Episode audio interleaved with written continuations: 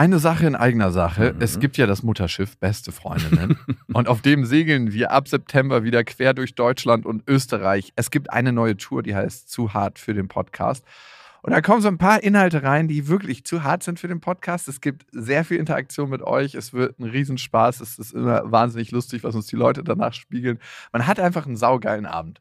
Also wir zumindest. Wir zumindest und hoffentlich auch alle anderen. Wir hatten auch letztes Mal die Erfahrung gemacht, dass beste Vaterfreudenhörer bei der Tour waren und auch sehr viel Spaß hatten. Ja, unbedingt. Und unbedingt. irritiert waren, was wir hier überhaupt machen. ja, ganz Freunde. genau. Es gibt ja Leute, die hören beste Vaterfreunde, die kennen beste Freundinnen nicht. Mhm. Und es wird eine gesunde Mischung. Also sowohl beste Freundinnen als auch beste Vaterfreundenhörer werden abgeholt. Und ihr könnt euch jetzt die Karten sichern. Die Infos findet ihr in den Shownotes und die Karten gibt es auf bestefreundinnen.de. Und es gibt nicht so viele. Also falls ihr überlegt, macht's lieber jetzt. Eins, zwei, drei. Ich habe, ich habe lieb. Nein, hat nicht Papa lieb.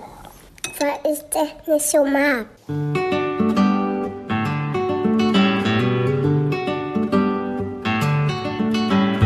Das sind beste Vaterfreuden. Keine bösen Wörter. Die Fremde, alte Schöpfe. Setz dich bitte hin. Der langweilige Podcast übers Kinderkriegen mit Max und Jakob. Hallo und herzlich willkommen zu Beste Vaterfreunden. Hallo. Ja, wir wollen heute über ein leidiges Thema reden. Wenn man zu besorgt ist als Eltern oder wenn man genau schon weiß, was so der richtige Weg für die eigenen Kinder sein könnte. Das ist immer so eine Illusion, dass man für seine Kinder den richtigen Weg schon kennt und deshalb so bestimmte Sachen vorsieht. Werd mal das und das, werd mal das und das. Und ich fände es interessant, eine Umfrage zu machen, wie viele Leute wirklich aus Interesse ihren Beruf gewählt haben wenn wir es nur mal am Beruf festmachen, oder aus dem tieferen Wunsch heraus, ihren Eltern zu gefallen. Papa hat mich lieb, ich bin jetzt auch Rechtsanwalt. Oder zumindest nur in dem Rahmen sich bewegen, was die Eltern einem vorgelebt haben. Also nicht nur gefallen, sondern auch, hey, das, was Papa und Mama machen, was anderes darf ich gar nicht, weil das ist außerhalb dessen, was akzeptiert wird. Also es mhm. geht, glaube ich, nicht nur um, hey, mein Papa würde wahrscheinlich mich mehr lieben oder würde das super schön finden, wenn ich genauso wie er Polizist werden würde, sondern auch sich in in einem Konstrukt zu bewegen, was von den Eltern vorgelebt wurde. Also ich erlebe das oder ich habe das erlebt bei, bei uns in der Verwandtschaft von meiner Frau. Die Eltern von dem Kind sind sehr konservativ, beide Lehrer, leben hier. Nee, ist Lehrer konservativ? Mhm. Na, hör mal. Leben, Wirklich? Ja, leben. Äh, meine Schwester ist Lehrerin und. Die arbeitet doch gar nicht mehr. Ja, doch, die arbeiten noch als Lehrerin. Ach, wirklich? Ja, aber nicht Vollzeit. Ach so, okay. Wer dachte. arbeitet denn heutzutage noch? Also wirklich, nein. und ihr Ex-Freund und der Freund von meiner anderen Schwester sind auch Lehrer. Ich bin in so einer Lehrerfamily. Ach so. Okay, nee, aber jetzt. Auf jeden Fall sind die nicht, also gläubig, streng gläubig, spießig im Reihenhaus. Also Wie all du meinst du? Exakt, all diese ganzen Klischees. Und die Tochter, äh, die immer sehr lieb und angepasst wirkte und war, ist dann für. Aber sag nicht das böse Wort überangepasst. Äh, nein, das sage ich nicht. Ist dann für ein Jahr. Hat ein Praktikum auf der Herbertstraße gemacht Nein, in Hamburg als Prostituierte. Irgend, in irgendeine südkaribische Insel hat sie ein Work and Travel ein Jahr gemacht und das war für die so, hm. Und dann kam nach einem Dreivierteljahr, Mama, Papa, ich möchte hier noch länger bleiben und ist dann nochmal anderthalb Jahre dort geblieben. Und keiner von denen hätte erwartet, dass sie aus diesen festen Strukturen, in denen sie sich ja vorher bewegt hat, jeden Sonntag in die Kirche, Kirchenvereinigung, dann hatte ich glaube ich noch irgendeinen Sport gemacht, wo sie regelmäßig war, so extrem ausbricht und ihr Leben komplett ganz anders gestaltet, als es für in ihrer Familie vorgelebt wurde wurde. Also es ist gar nicht so leicht aus dem Konstrukt der Eltern das auszubrechen. Das meine ich, genau. Aus diesem A, was habe ich kennengelernt, was habe ich vorgelebt bekommen? Das ist ja das eine, ne? Ja. Was haben mir meine Eltern vorgelebt, was möglich ist, dieser Rahmen der Möglichkeiten. Und neue Möglichkeiten für sich zu erkennen, wenn die eigenen Eltern einen das nie vorgelebt haben, ja. ist super, super schwer. Weil das löst so ein unbehagliches Gefühl in einem aus, so ein ja. ungutes Gefühl von Aufregung, von Angst das auszuhalten, das bedarf schon viel. Also wir weichen ja die ganze Zeit diesen Gefühlen aus, der Unsicherheit. Und wir haben was nicht unter Kontrolle, wenn wir es vorher nicht kennengelernt haben. Das heißt, für jemanden, der selbstständige Eltern hatte, ist es maximal leichter, auch selbstständig zu werden, als für jemanden, wo die Eltern gesagt haben, nee, das ist uns zu unsicher, ich bleibe hier, wo ich bin, oder ich habe auch gar keinen Bock. Das gibt es ja auch. Ja, klar. Also es gibt ja auch ganz, ganz viele Leute, die einfach sehr, sehr zufrieden in einem coolen, geilen Job sind. Und das hat ja auch seine Berechtigung. In Absolut. der Festanstellung, und das, ich war auch ein paar Jahre sehr happy in der Festanstellung und es war cool. Also ja. es gibt nicht das eine, dass das besser ist als das andere. Das mal dahingestellt.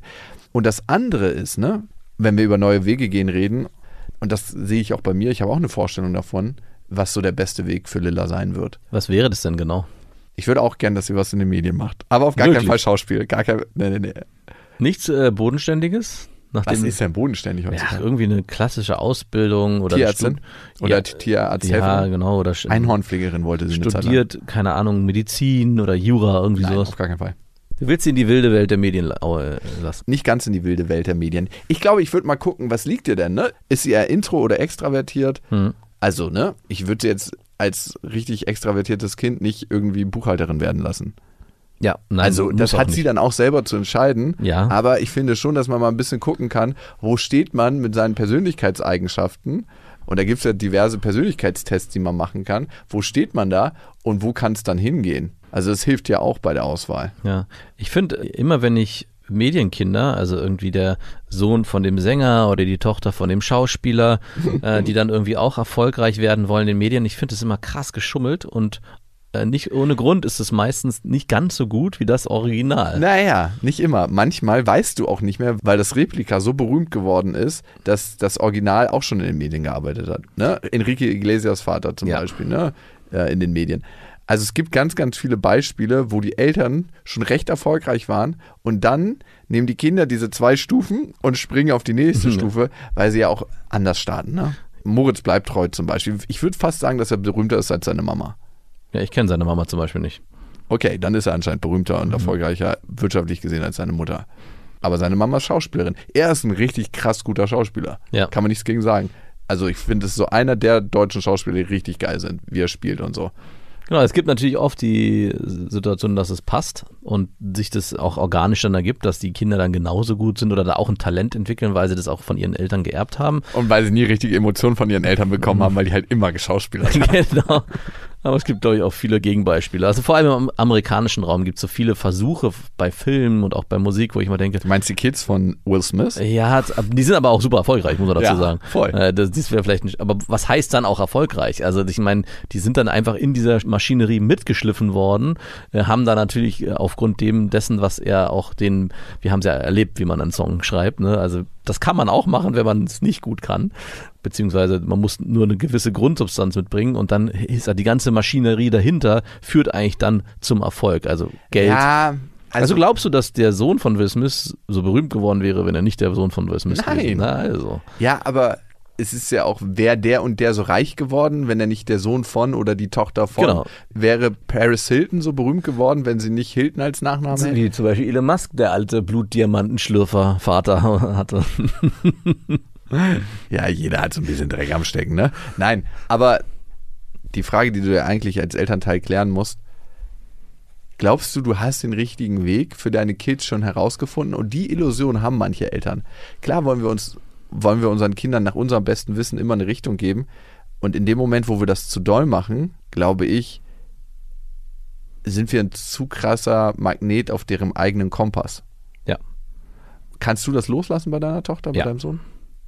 Also, ich glaube, die Kunst dabei ist eigentlich nur vorzuleben, aufzuzeigen, aber nicht den Weg vorzugestalten. Also, ich meine, du wirst nicht drum rumkommen, deinen Kindern irgendwelche Dinge zu zeigen, Hobbys, vielleicht Musik, Literatur, was auch immer. Oder so, mein Sohn, ich zeig dir mal, wie wir mit Leuten vorgehen, die mir Geld schulden.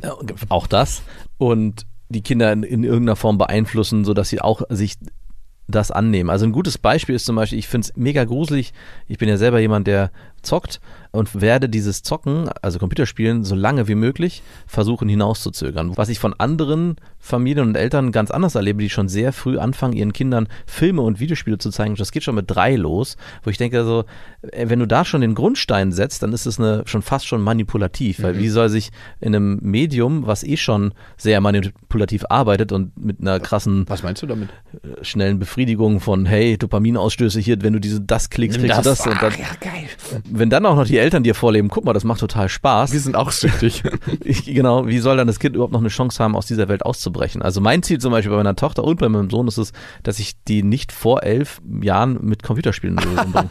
Was haben wir gelacht? Und bei meiner Tochter, die ist jetzt, wird jetzt sieben, hat es bisher geklappt. Die hat noch nicht einmal, also wir haben einmal, glaube ich, Wii gespielt an, an. Weihnachten.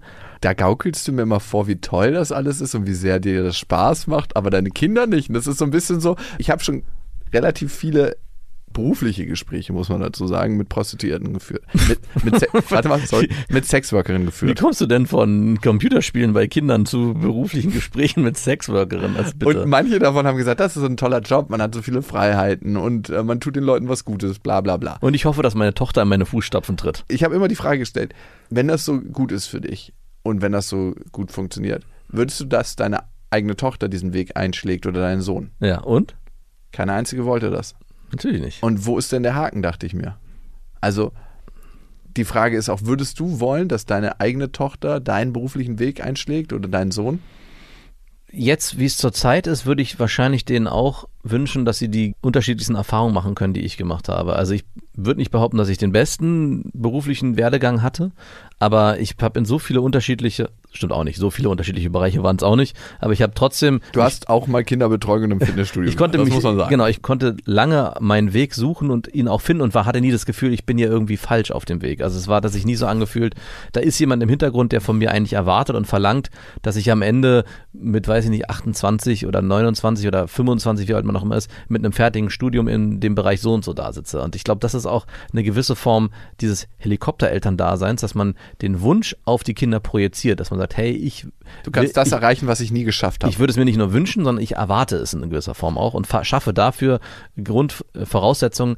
An dieser Stelle eine kleine Werbung und es ist ein sehr, sehr schönes Familienhotel, nämlich das Familienresort, das Mühlwald, wo ein Urlaub nicht genug ist. Was ich immer so geil finde an Familienresorts, speziell an dem, dass es A, in Südtirol ist, ne? Das ist schon mal, ja, das ist absolut. Das ist eigentlich schon das stichhaltige Argument, was es braucht. ja, es ist einfach ein saugeiles Resort. Ja. Man hat so einen 360-Grad-Blick auf die Dolomiten und die Alpen. Es gibt richtig, richtig viele Indoor- und Outdoor-Aktivitäten, die man da machen kann. Es gibt ein Streichelzoo, es gibt Spielplätze, es gibt ein Trampolin, es gibt Indoor-Betreuung. Vor allem bei schlechtem Wetter ist das attraktiv. Und für uns immer ganz, ganz wichtig, ein Pool gibt's. Ne? Mhm. Es gibt nicht nur einen Pool, sondern ein Familienspa mit Kinderbecken und Wellenrutsche, wo man einfach abschalten kann. Und ich weiß nicht, ob du das kennst, wenn man im Hotel ist mit Schwimmbad. Ja. Da sind schon mal zwei Stunden des Tages einfach so nur mit Spaß und Freude gefüllt. Hotel ohne Schwimmbad ist mit Kindern fast nicht möglich. Oh Gott, du ekliger. Ja, also ich bin mittlerweile an dem Punkt, dass gerade auch im Winterurlaub oder im Sommerurlaub, wenn man einen einen Pool hat, drin oder draußen, wie du schon sagst, ist eigentlich ein Tagesprogrammpunkt Schwimmen gehen. Und was man im Alltag ja nicht immer so unbedingt hat. Und was ich so faszinierend finde, wenn man das macht, was für Fortschritte das Kind in Sachen Schwimmen Mhm. macht, ne? weil man ja jeden Tag im Ja. Wasser ist und falls ein Kind auch Angst hat vor Wasser, verliert es das da auf jeden Fall.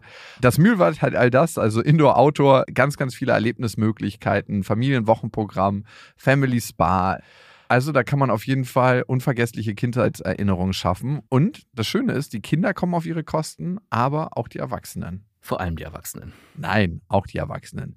Alle Infos zu Das Mühlwald findet ihr in den Shownotes und natürlich unter dasmühlwald.com und Mühlwald mit UE geschrieben. Dass du auch dahin kommst. Ich frage mich, wie das bei meinen Eltern war, ob die irgendwas erwartet haben. Und ja, das war nie meine Mutter. Ne? Meine Mutter hat nie irgendwas erwartet. Mhm. Meine Mutter hat ja auch erst ihren Hauptschulabschluss gemacht und dann Realschule nachgemacht. Daher gab es nie Erwartungen. Meine Ja. Mutter hat, würde mal sagen, so 40, 50 Jobs in ihrem Leben gehabt, wo sie irgendwie im Kiosk gearbeitet hat, dann auf dem Markt, dann in der Kräutergärtnerei. Also wirklich die tollsten Dinger, wo du dich fragst, ah, okay, Mama, hier bist du, du kleines Arbeitschamäleon. Hat sie auch mal als Sexworkerin gearbeitet? Nicht, dass ich wüsste. Vielleicht war das ein Teil ihrer Vergangenheit, den sie mir verschwiegen hat. Nein, hat sie nicht. Ich habe sie tatsächlich mal gefragt. Was? Oh Gott. Wirklich? Ja, ich glaube. Ob sie schon mal. Ein unmoralisches Angebot angenommen hat. Genau, aber sie meinte, sie hatte es mal gekriegt in ihrer Jugend von einem richtig reichen Geschäftsmann, hat sie nur gesagt. Deinem Vater? Und ich habe es einmal angenommen. Und drei Kinder sind daraus entstanden. Nein, und sie hat gesagt, nee, sie hat das nicht gefühlt. Ja, Also ich finde, wenn man Bock drauf hat, kann man es machen, warum auch nicht. Ja. Aber sie hat es nicht gefühlt. Und von ihr habe ich aber auch nie eine Richtung gekriegt von wegen, hm, hm, hm. Vielleicht ganz leicht, weil sie sich immer selber gewünscht hat, Psychologie zu studieren. Mhm. Aber aufgrund von nicht vorhandenem Abi und weil sie für uns Kinder sorgen musste, finanziell auch, ja, hat sie das nie machen können. ja. Und also, das war so ein ganz, ganz sanfter Einfluss. also meine Mutter hat auch lange Jahre rumgejammert, dass sie wegen uns ihre berufliche Laufbahn, die sie ja auch in der Form nie so richtig hatte, aber sich das schon anders vorgestellt hat, äh, nie ausleben konnte. Also Oh war, nee, wirklich? Ja, ja. Ekel, sorry. 100% ekelhaft Stempel drauf. Aber es ist auch so, dass es damals noch weitaus schwieriger war, weil dieses Modell, Papa bringt das Geld nach Hause, Mama kümmert sich um die Kinder noch viel, viel präsenter war. Ja, aber es liegt in ihrer scheiß Verantwortung, sorry, das macht mich gerade wieder mal wütend, wenn sie ihr Ding leben will, mit ihrem Mann das auszuhandeln. Klar. Oder wenn man mit dem nicht handeln kann, zu sagen, ey du, ist mir egal, ich ziehe es durch. Das liegt in ihrer Verantwortung, es liegt nicht in eurer Verantwortung. Nein, natürlich Ihr habt euch nicht. ausgesucht, auf die Welt zu kommen und hey Mama, Papa, bims jetzt mal, damit wir auf die Welt kommen können und macht das gerne ungeschützt. Das ist ja nicht eure Verantwortung und das finde ich so mies, das auf euch abzulagern. Ja. Also da haben wir ja schon öfters drüber gesprochen. Ah, fuck, ey, Aber ich ist, so ich, ich verstehe aber heutzutage auch, äh, wo das natürlich herkam. Also Hör auf, deine Mutter da zu schützen. Ich würde nochmal gern zu deiner Frage zurückkommen, die du mir gestellt hast, ob ich das bei meinen Kindern mache. Und ich hatte ja kurz dieses Computerspiel-Beispiel als Vergleich gebracht. Und ich glaube, das ist ein ganz gutes und generell auch, um, wenn man sich fragt, ist man eine Helikoptervater oder Mutter oder hat man vielleicht einfach nur einen, einen gewissen Beschützerinstinkt oder einen gewissen Gefühl dafür, was ist gut und was ist schlecht für ein Kind. Also ich kenne Szenarien, also dieses Computerspiele-Beispiel ist auf jeden Fall, glaube ich, das Gesündeste, zu sagen, ich lasse meine Kinder nicht vor, weiß ich nicht, Alter, und das kann ja jeder für sich selber definieren, aber ich glaube, umso später, umso besser, weil wie du schon selbst richtig beschrieben hast, es wird, es hat, es hat schon so große, krasse Suchtfaktoren in sich, Computerspielen, und wenn die Eltern das noch befürworten, wird es natürlich noch krasser, weil die Kinder lernen, guck mal, Papa macht das auch und findet das gut, warum soll ich es nicht machen? Und du, du hattest mich gefragt, hey, du belügst ja deine Kinder eigentlich in irgendeiner Form indirekt, weil du es selber ja ausführst. Und Naja, gut, du zeigst ja jetzt auch nicht deinem Sohn, wie man sich einen runterholt mit vier Jahren. Nein. Und machst es selber. Also ich würde jetzt mal von Lügen nicht sprechen. Also du zeigst ihnen einen bestimmten Teil deiner Freizeitbeschäftigung noch nicht, weil du nicht denkst, dass das adäquat für sie Genau, ist. und das ist die, wäre ja die, und deswegen da wollte ich darauf hinaus, ist das denn auch Helikoptereltern da sein Nö. oder geht es in die Richtung? Ganz natürliche Schutzfunktion, finde ich. Helikoptereltern, ich denke ja immer, ich bin so ein ganz lässiger, freier Vater, der so alles macht, wenn es um Abenteuer geht und so. Und meine Mutter meinte letztens zu mir, du könntest Lilla schon mal ein bisschen mehr alleine lassen. Ja, das sagte ich auch, du warst ja letztens bei uns. Du bist schon immer noch weniger als damals der Knecht deiner Tochter. Du hast, musst es ausformulieren, so, äh, nein, ihr spielt jetzt mal alleine, aber es war wirklich so, und es fehlte nur noch der Satz dahinter, Wenn, ihr ich, nicht zurechtkommt, kommt Papa. wenn ich darf, wenn ich hier sitzen bleiben darf. Da fehlt ja noch eine gewisse Grundentspannung. Und ich glaube, es ist auch ganz wichtig. Und das ist auf jeden Fall eine Form des Helikopterelterndaseins, weil das Kind natürlich dadurch auch nicht lernen kann, ich brauche Papa gar nicht, weil es ist natürlich viel, viel einfacher, Papa immer bei der Hand zu haben und auf ihn zugreifen zu können, als selber in sich reinzuhören, okay, ich muss jetzt, wenn ich die Treppe da hochlaufen will, auf mich selber vertrauen und nicht auf Papa. Kinderpanikzonen-Moment. Keiner hat Bock auf unangenehme Gefühle und genau da kommt ja ein Kind in die unangenehmen Gefühle, wenn der Papa ganz klar sagt oder die Mama, ähm, nö, auf mich hast du jetzt keinen Zugriff. Oh Gott, was mache ich jetzt? Sitze ich entweder die ganze Zeit langweilig bei meinen Eltern rum dann Ja. oder wird dieses langweilige Gefühl irgendwann so groß, dass es überwiegt und ich die Motivation habe, was anders zu machen. Und so war es ja dann auch, als wir zusammen waren. Ja. Ich habe dann irgendwann gesagt, ich bin jetzt hier im Max-Modus, ich chille und Papa kommt jetzt nicht mitspielen. Und irgendwann ging es ja dann auch. Ja. Und das Krasse ist, was ja Kinder nie lernen, wenn du denen das nicht zutraust, wenn du immer denkst, du müsstest mitkommen, Genau. dass sie selber das schaffen können. Weil wie soll ein Kind an sich selber glauben, wenn es noch nicht mal die Eltern tun? Genau, und auch lernen, über die eigenen Grenzen immer wieder hinausgehen zu müssen, um auch was Neues, Schönes zu entdecken. Oder auch zu erkennen, Moment, nee, das ist eine Grenze, die ich nicht überschreiten will. Da weiß ich in Zukunft, da gehe ich nicht drüber hinaus. An dieser Stelle eine kleine Werbung. Die kommt von YouTube Kids. Wie ätzend sind Haustiere, das weißt du, ne? Geht eigentlich. Ja, wenn man sich drum kümmern muss. Und Ja. genau da ist das Problem, weil Lilla möchte jetzt ein Haustier, ein kleines Meerschweinchen oder ein Hamster. Und sie hat gesagt, ah, das macht gar nicht so viel Arbeit und sie kümmert sich darum mit fucking vier Jahren. Mhm, genau. Und wie kann ich ihr sagen, hey, Lilla, das ist einfach nichts. Das macht viel zu viel Arbeit. Und schau mal, was da für ein Rattenschwanz an so einem Meerschweinchen dranhängt. Ich habe ihr gesagt, okay, lass uns erstmal ein paar Videos gucken, um uns zu informieren. Dann wissen wir, was so ein Tier für eine Pflege braucht, ob das alleine leben darf oder ob es überhaupt im Käfig, ob das eine gute Haltung für das Tier ist. Und da waren wir bei YouTube Kids unterwegs und haben uns die entsprechenden Videos angeguckt. Und du hattest dann noch die Möglichkeit, sie auch mit dem Pet alleine zu lassen und sich die Videos angucken zu lassen, ohne Angst zu haben, dass sie irgendwo landen, wo sie nicht hin wo ja, nicht also das ist alles bei YouTube Kids möglich, auf jeden Fall. Aber wir haben sie uns schon zusammen angeguckt. Aber es wäre möglich gewesen, denn du kannst mit YouTube Kids, und das ist eigentlich das Coole daran, die Altersstufen auswählen, die Bildschirmzeit bestimmen, entscheiden, was sie sich angucken sollen, bestimmte Kanäle blockieren und nur bestimmte Inhalte auch genehmigen, sodass sie dann wirklich Meerschweinchenvideos. damit sie nicht am Ende bei vielleicht Katzen oder Hunden bleibt und das ganze Problem noch größer wird. Papa, ich will jetzt doch einen Hund und kein Meerschweinchen mehr. sind viel selbstständiger. Und wenn ihr YouTube Kids ausprobieren wollt, dann findet ihr die Infos dazu bei uns in den Show Notes. Und die YouTube Kids App findet ihr natürlich im App Store für Android und iOS. Wir hatten super spannend gestern eine Situation am Tisch mit Marie. Da ging es darum, dass sie in der Schule einen Weitsprung gemacht hat mit ihren Freunden und haben dann immer im Sand an der Stelle, wo sie gelandet sind, einen Strich gemacht. Also die Freundin immer für denjenigen, der gesprungen ist. Und die Freundin von Marie meinte, als sie den Strich gemacht hat, ganz akkurat, so wie ich mir das bei Marie auch vorstelle, dass sie den Strich viel zu weit hinten gemacht hat und ist dann beleidigt weggerannt und hat geweint. Und Marie hat es nicht ausgehalten und ist dann hinterher und hat sich dann entschuldigt dafür, obwohl sie ja gar keinen Fehler gemacht hat. So lobe ich mir das. Und wir beide, also meine Frau und ich, waren sofort in diesem Korrektivmodus. Hey, nein, das sollst du nicht und du musst bei dir bleiben und du musst da gar nicht hinrennen. Und ich habe Ihr mich habt da einen anderen Helikopterlandeplatz einfach bei eurem Kind. ja, wirklich. Und ich dachte so, ey, ist, sind wir jetzt hier schon richtig krass am Helikoptern oder ist es ein, ein Justieren, ein Aufzeigen von Verhaltensweisen, die sie auch noch in ihrem Toolkit verwenden kann? Weil wir haben natürlich gesagt, du kannst dich natürlich so verhalten, du könntest aber auch bei dir bleiben und äh, ich sage ja dann, hey, das wichtigste Gefühl, was dir in, dir in dir entstehen kann, ist, dass es dir gut geht und dass du dich selber wohlfühlst und nicht, dass es anderen gut geht. Also ich schüre, den, versuche in ihr den Egoismus äh, stark einzupflanzen, weil Marie schon Tendenzen hat, so ein bisschen angepasst zu sein. Also immer zu gucken, dass es allen, ja, dass sich keiner verletzt fühlt. Das hast sie aber nicht von dir. Das hat sie definitiv nicht von mir. Und ich habe ein bisschen Sorge und das ist definitiv Helikoptereltern, wo das dann irgendwann hinführen könnte, weil was wird in wahrscheinlich zwei, drei, vier Jahren passieren? Es werden nicht mehr Mädchen sein, die wegrennen und beleidigt, sondern es wird wahrscheinlich irgendwann Jungs geben, die ein ähnliches Muster an den Tag legen und sie das dann bedienen möchte. Und da würde ich natürlich gerne, dass sie ein Mädchen ist, was selbstbewusst zu ihren Handlungen und zu ihren Entscheidungen stehen kann und nicht das Gefühl hat, ich muss irgendwie jemand anderen gefallen oder ich muss jemand anderen oder ich muss mich so verhalten, dass der andere das Gefühl hat, dass ich ihn mag. Wenn du das und das nicht machst, dann bin ich sehr, sehr traurig. Und dann können wir leider kein Paar mehr sein. Exakt. Und da den Weg zu finden Ideal, ey. Jetzt super schön. Ja. Entwickelt sich da in eine gute Richtung. und da den richtigen Weg zu finden, nicht zu viel gegenzusteuern und das Kind alleine zu Weil lassen. sie damit, sich ja auch daran anpassen wird. genau. Das ist halt das Thema, ne? Ja. Auch daran wird sie sich anpassen und hat sie dann das gemacht, was ihr euch eigentlich für sie wünscht, nämlich aus ihrer individuellen Bedürfnislage heraus zu handeln und wirklich bei sich zu sein, zu Genau. gucken, was wünsche ich mir und nicht, hey, meine Eltern meinen, ich darf mich nicht anpassen, dann muss ich das jetzt mal verändern. Genau. Und pass mich damit wieder an. Exakt.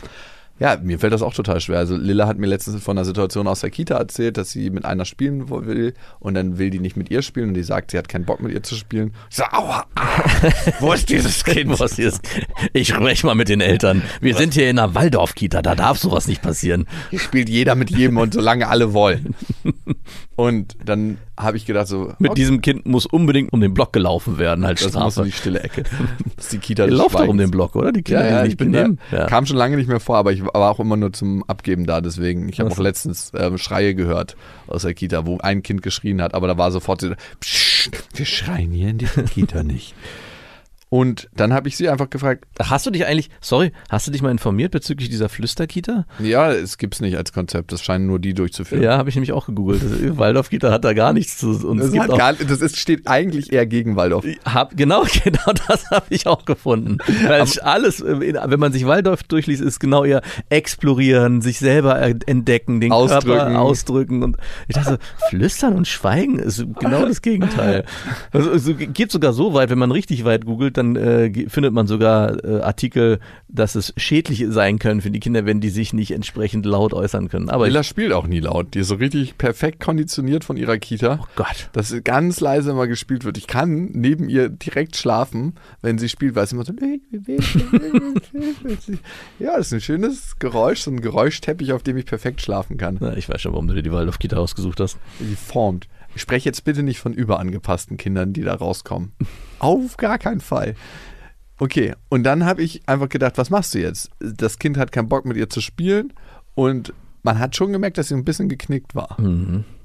Es gibt ja keinen schlimmeren Schmerz als den, der Schmerz von der eigenen Kinder. Ja. Nicht der eigene Schmerz, Nein. sondern der, der Schmerz der Kinder. Wir wollen unsere Kinder von allem Leid bewahren, was hier auf dieser Erde auf sie warten könnte. Also vor allem im sozialen Kontext. Also wenn sich ein Kind verletzt, Wenn es ein, Easy. ja, dann ist Und aber vor allem, wenn es nicht das eigene ist. äh, ja, pff. äh, das, Hey, das Auto schon. ist einmal kurz über dich rübergefahren, ey. Das kriegen wir schon wieder hin. Aber gerade wenn ein eigenes Kind im sozialen Kontext ausgeschlossen wird, da nicht zum Helikoptervater zu werden, wie hast du dich da verhalten dann? Und was war das für ein Gefühl? Bei dir? Ich habe sie gefragt. Ach so, und? Ähm, ja, war mir egal. ich so, okay. Und wie hast du dich denn verhalten? Was hast du gemacht? Ich habe sie einfach nur gefragt. Ja. Ich habe ihr, denke ich, hoffe ich, geholfen, das nochmal in einem Rahmen zu reflektieren, wo jemand da war, mit dem sie vielleicht darüber reden kann. Und das war's. Ich habe da nichts dazu gesagt im Sinne von, du kannst ja auch mal, weil diese ständigen, du kannst ja auch mal oder mach das so und so, oh, ey, das gab's von meinem Vater zu Genüge. Ah. Das war mir immer, oh Gott, Papa, ja. okay, Ja, aber Optionen aufmachen ist doch vielleicht gar nicht schlecht. Ja, mal, aber man müsste das so machen. Das ist so der schlimmste Satz, der kommen kann. Der ist schlimm, ja. Also, das macht man so und so, ist nochmal die Stufe härter, aber. An dieser Stelle eine kleine Werbung und es ist Ikea mit Small Start und ihr kennt die Serie für Kinder, da können Kinder alleine Ordnung lernen und aber auch ihr Leben gestalten im Kinderzimmer und das ist eine Serie, die mitwächst, das heißt sehr, sehr praktisch und Kinder entwickeln sich ja immer weiter, schneller als man denkt. Also ich habe jetzt gerade meine Tochter angeguckt und gedacht so, wow, vor zwei Monaten war die noch ganz anders. Ja, meine große Tochter sieht aus wie eine, wie eine alte Frau mittlerweile fast schon. Ja, wenn sie so ein Tuch umbinden. Ne? Das macht meine Tochter öfter mal. Und das Schöne an Smallstart ist, wie gesagt, dass es sich mitentwickelt und es gibt was Neues. Nämlich neue Accessoires im Sinne von, die Fronten kann man jetzt wählen, welche Farben man haben möchte und die Griffe sowie weitere tolle Accessoires.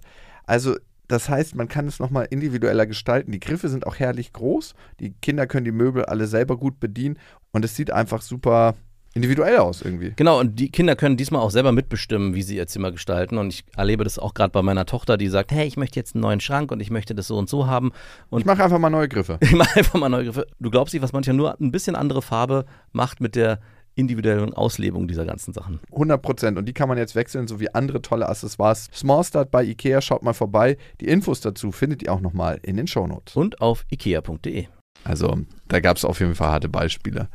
Die Frage ist jetzt, ab wann muss man denn eingreifen? Muss man wirklich sagen, okay, hier ist es wichtiger, dass man eingreift. Hier kann das Kind nicht mehr eine Selbsterfahrung machen. Und ich finde, wir haben eine ganz passende Hörermail dazu bekommen. Und die kommt von Alex. Er hat geschrieben an beste.bestefreundin.de mit dem Betreff Vaterfreuden. Hattet ihr schon Momente, wo ihr Gefahrensituationen gerade noch abwenden konntet? Bei mir war das letzte Woche so.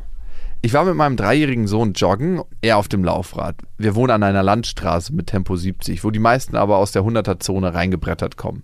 Bisher war mein Sohn an der Straße immer sehr verlässlich. Wir bleiben an der Straße stehen und ich sagte, jetzt gucken wir nach links, da kommt noch ein Auto und dann gucken wir nach rechts, da kommt noch zwei Wagen und dann können wir fahren. In dem Moment gucke ich wieder nach links und sehe meinen Sohn auf der Fahrbahn. Schwarzes Auto von rechts, mein Herz rutscht in die Hose. Ich springe mit aller Kraft meinem Sohn hinterher, Auto bremst stark und hupt gleichzeitig. Ich schiebe meinen Sohn weiter auf die andere Seite und wollte ihn zur Rede stellen, was da los war. Der musste sich aber selbst erstmal von der Situation erholen und diese verarbeiten und wollte weiter. In den paar Sekunden gehen einem so viele Gedanken durch den Kopf. Wie hätte die Situation ausgehen können? Wie erkläre ich das meiner Frau? Wie werde ich damit leben können? Erklär du mal deiner Ex-Freundin, dass Lilla vom Auto angefahren wurde. Überfahren. Oh ja. Überfahren wäre Ich wollte das. ganze Horrorszenario nicht so groß aufmachen. Erstmal nur angefahren. Hatte sie einen Helm auf? Ja, ey, als ob dir ein Helm was hilft, wenn du vom Auto zermatscht wirst. Also klar, kann noch helfen. aber ich glaube, wenn da ein Auto mit 80, 90 km/h angedonnert kommt, Ja. so ein kleiner Plastikhelm für Kinder. Keine Chance. Wenn ihr das hier sendet, ist das ein Appell an alle Eltern. Egal wie gut sich euer Kind in der Regel verhält, denkt immer über das nach, was passieren könnte. Ich halte meinen Sohn jetzt an jeder Ampel und Kreuzung fest, auch wenn er sagt, alleine. Ich habe mir zum Ziel gesetzt, immer wenn ich darüber nachdenke, dass die aktuelle Situation eventuell gefährlich sein könnte, gleich vermeiden. Zum Beispiel beim Schnippeln mit dem großen Messer und mein Sohn nimmt gleichzeitig geschnittene Stücke zum Kochen mit in die Hand. So ein kleiner Wurstfinger ist da mal ganz schnell mit in der Pfanne. So, und jetzt, Alex, gibt es ein paar Situationen. Ne? Dein Kind lernt ja im Spiegel von dir, wie viel es kann und wie viel es nicht kann. Das ist ein ganz, ganz wichtiges, elementares Verhältnis. Und in dem Moment, wo du jetzt immer wie eine Kletter in deinem Kind bist und das wie ein Helikopter an einem Kind, denkt das Kind, was wir ja vorhin schon gesagt haben, oh, Papa traut mir das noch nicht mal zu, dann traue ich mir das selber eigentlich auch nicht zu. Das heißt, die Kunst ist es als Eltern, glaube ich, die Gefahren, die immer wieder kommen werden, in ganz verschiedenen Gestalten, und manchmal können wir die Gestalt nicht erkennen, so abzuwägen, dass wir unser Kind maximal in die Selbstständigkeit entlassen können. Hm. Und das ist die große Schwierigkeit, wo wir stehen. Natürlich wollen wir nicht, dass unser Genmaterial irgendwie vom Auto zermatscht wird. Ne? Bitte nicht, nein. Wir haben so viel Arbeit da investiert. Wirklich so, so viel Arbeit. Darum sind die kleinen Belger uns auch so ans Herz gewachsen. Ja. Man möchte ja irgendwann wieder auszahlen können. Ja, wir wollen einfach, dass die Gene weiterleben. Mir ist letztens eine ähnliche Situation passiert und das war wirklich eine der schlimmsten Erfahrungen jetzt in den letzten zwei Jahren. Ich habe Felix abgeholt von einem Freund und wir sind mit dem Roller zurückgefahren und ich bin auf der Straße gefahren und er ist auf dem Bürgersteig gefahren. Und auf einmal sehe ich, wie er hinter mir, ich drehe mich gerade um und wie er einfach, das macht, hat er sonst noch nie gemacht und eigentlich ist er sehr gewissenhaft im Straßenverkehr, vom Bürgersteig über die Einfahrt auf die Straße fährt und da hinten kommt ein VW-Bus angefahren, der dann weiter weg noch gebremst hat. Aber das ganze Szenario, dieses typische zwischen zwei Autos, ohne dass man der anfahrende Pkw-Fahrer eine Chance hat, überhaupt zu reagieren. Zehn Sekunden später und es hätte ganz, wäre ganz anders ausgegangen. Und ich war dann wirklich in so einem Modus von Meckern, besorgt, also auch die richtige Sprechweise zu finden, mit dem das Kind irgendwie nicht anzuschreien, weil man so aufgeladen ist. Und wie konntest du nur, und auf der anderen Seite aber auch besorgt zu klingen. Und ich bin nach Hause gekommen, habe weiche Knie bekommen, habe das meiner Frau erzählt. Es war wirklich echt. Ich habe ja immer dieses Horrorszenario im Kopf, dass, dass Felix vom Auto überfahren wird und dachte, ey, hier wäre es fast soweit gewesen. Wenigstens hattest du vier schöne Jahre. Wenigstens hatte ich Nein, Scherz beiseite. Und wie gehst du jetzt damit um? Ich werde es weiterhin so machen. Es ist am Ende ja auch trotzdem seine Verantwortung, sich daran zu halten. Und ich muss ihm ja auch Schritt für Schritt äh, die Sachen zumuten. Ich kann ihn ja jetzt nicht in Sack und Watte packen und sagen, Er okay, darf mit 17 erst sein erstes Messer in der Hand ja, haben. und darf jetzt ab jetzt nie wieder Roller fahren und wir laufen überall nur noch Hand in Hand. Und, Schwierig. und ja. das ist wirklich, der, glaube ich, der Grund, warum auch viele Eltern zu Helikoptereltern werden, weil sie so große Angst haben und so überbehütet ihre Kinder beschützen wollen, dass so eine Szenarien auch nicht ansatzweise eintreten. Aber was ist eigentlich in dem Fall da? Und das finde ich, das Spannende. Alex, du in deinem Fall und auch andere Eltern wollen eigentlich nicht diesem unangenehmen Gefühl Mhm. begegnen, was entsteht, wenn meinem Kind was passieren könnte. Das heißt, es gibt ja nur zwei Richtungen in der Psychologie, in die wir gehen können. Wir Ja. könnten uns immer nur Dingen annähern oder Dinge vermeiden. Also es gibt ganz, ganz viele Menschen, die leben in der Vermeidung, weil sie Ja. ein bestimmtes Gefühl nicht erleben wollen. Und du möchtest dieses Gefühl der absoluten Hilflosigkeit, der absoluten Angst nie wieder erleben. Und darum beschützt du jetzt dein Kind vor allen möglichen potenziellen Gefahren. Die Frage ist, geht es wirklich immer um diese Gefahren? Also schnippelt er sich gleich einen fucking Finger ab, wenn er mit einem Messer hantiert? Oder reicht es auch, ihm ein bisschen stumpferes Messer zu geben? Nein. Klar, mit stumpferen Messern schneidet man sich noch viel wahrscheinlicher, ich weiß. Aber da ihm mal die Technik zu zeigen und dann auch mehr und mehr ins Vertrauen zu gehen und auch nochmal ganz klar an der Straße zu sagen, was ist das Wichtige und was ist die potenzielle Gefahr, die entstehen kann. Also eher ein Bewusstsein fördern, als zu sagen, nee, nee, ich möchte dem Gefühl nicht mehr begegnen, ich lebe ab jetzt in der Vermeidung und mein Kind, das kann das noch nicht. Es hat einmal verkackt, und jetzt nie wieder. und jetzt, nee, also wirklich, das hat mir ein zu krass unangenehmes Gefühl gemacht. Die Frage ist, wenn man selbst einmal verkackt hätte und danach nie wieder eine Chance so richtig von seinem Vater und von seiner Mutter kriegt, Ja, wo wären wir dann? nirgendwo. Ey, ich habe so oft verkackt. Äh, Mein Vater, ich habe sein erstes Auto Schrott gefahren. Wirklich, der hat mir das gegeben und das war, mein Vater kauft sich ja keine teuren Autos oder so. Es Ja. war aber sein erstes Auto, was mal ein bisschen wertiger war. Es war so ein Cabrio und ich durfte das fahren. Und ich habe direkt die ganze Seite von diesem Auto aufgezogen, so, so direkt so bam von hinten nach vorne. Ich habe eine Laterne beim Zurücksetzen nicht gesehen und Schön. das waren so viele kleine Laternen und habe so den ersten Spiegel fliegen sehen und habe mich so erschreckt, dass ich so voll in die Laternenseite reingefahren bin. Und dann hat, musste ich das meinem Vater erzählen und dann meinte er, okay, ist halt jetzt passiert, ist so. Ich habe es an der Straße stehen lassen und eine Woche später ist jemand genau in die gleiche Seite reingefahren. War also ein Versicherungsschaden. Ich hatte richtig krass Glück im Unglück. Aber mein Vater hat mich trotzdem noch weiterhin mit Autos fahren lassen. Der hat nicht gesagt, so, Junge, du hattest deine Chance als Fahranfänger, du hast diesen einen Unfall gemacht. Jetzt nie wieder. Nein, er ist weiter ins Vertrauen gegangen vielleicht hat dieses Autofahrthema nicht so ein unangenehmes Gefühl ausgelöst, weil er selber vier Autos von seinem Vater Schrott gefahren hat. Ah, okay. Es liegt also in der Familie das Ungeschick. Die, aber ey, ich hatte schon lange keinen Autounfall mehr und ich, Ja, du fährst ja auch wie ein Rentner, muss man dazu sagen. ich fahre ultra langsam. Ne? Also ich fahre auch seitdem ich 15 bin. Ach, okay, na gut, das, du hast doch schon sehr viel, du bist ja eigentlich auch ein Rentner, weil du schon sehr ich lange habe schon Auto so viel. Praxiserfahrung. Wirklich, ich habe in Amerika mit 15 ohne Führerschein angefangen, begleitetes Fahren. Mit 16 hier dann und seitdem fahre ich Auto. Also Nicht schlecht. schon ein bisschen länger. Auf jeden Fall. Ich glaube, das Wichtige ist, trotz seines unangenehmen Gefühls immer wieder in die Annäherung zu gehen. Das heißt, was ist denn eigentlich das wünschenswerte Ziel? Wir wünschen uns, dass unsere Kinder ja eigentlich die Gefahren für sich selber abschätzen können. Dafür müssen sie aber auch mit Gefahren in Kontakt gebracht werden. Ja. Das liegt in der Natur der Sache. Und dafür muss ich mit meinem unangenehmen Gefühl leben können. Und das können wir aufs gesamte Leben übertragen. Ja. Möchte ich ein Leben in der Vermeidung leben, wo ich sage, ah nee, lieber doch nicht, weil das macht mir ein unangenehmes Gefühl. Oder möchte ich ein Leben leben in der Annäherung? Ja. Das heißt, ja, ich weiß, dass da ein Risiko auf mich wartet, aber ich nehme das Risiko in Kauf. Ich nehme das Gefühl in Kauf, ich nehme die Unsicherheit in Kauf, weil da was wartet, was für mich Freiheit bedeutet, weil da was wartet, was für mich mehr bedeutet als das andere. Und ich glaube, für Eltern ist es ganz wichtig, sich eigene Ziele zu stecken. Also, dass man selber ein gutes Gefühl dabei hat, das Kind ins Risiko zu bringen, so nenne ich es mal. Also, wenn man ein extremer, ängstlicher Mensch ist, der sagt, hey, ich möchte mein Kind eigentlich gar nicht auf den Straßenverkehr loslassen, da für sich kleine Steps zu setzen, was man dem Kind zumutet. Also, wir haben bei Marize zum Beispiel, die wollte unbedingt mal jetzt von alleine von der Schule nach Hause laufen. Und es ist schon ein etwas weiterer Weg und da haben wir beide irgendwie Gefühl, kein so gutes Gefühl gehabt und wir haben sie dann halt auf halber Strecke mir entgegenlaufen lassen. Also Ah, cool. Sozusagen, es gibt immer Möglichkeiten, seine eigenen Ängste auch in gewisser Weise, sich seinen eigenen Ängsten auch anzunähern. Also gerade bei Kindern, dass man, weil ich glaube, es reicht, das Bewusstsein zu haben, ich muss meine Kinder irgendwann alleine auf diese Welt loslassen. Und was ist für mich ein guter Weg, nicht zu überproduktiv zu handeln, weil ich weiß, ich kann sie eh nicht auf Dauer beschützen. Und da für sich und das Kind äh, Methoden zu entwickeln, wo man sich auf halber Strecke trifft. Und das Krasse ist ja, am Ende dieses Helikoptern bewirkt genau das Gegenteil Ja. von dem, was wir wollen. Absolut. Wir wollen unsere Kinder beschützen.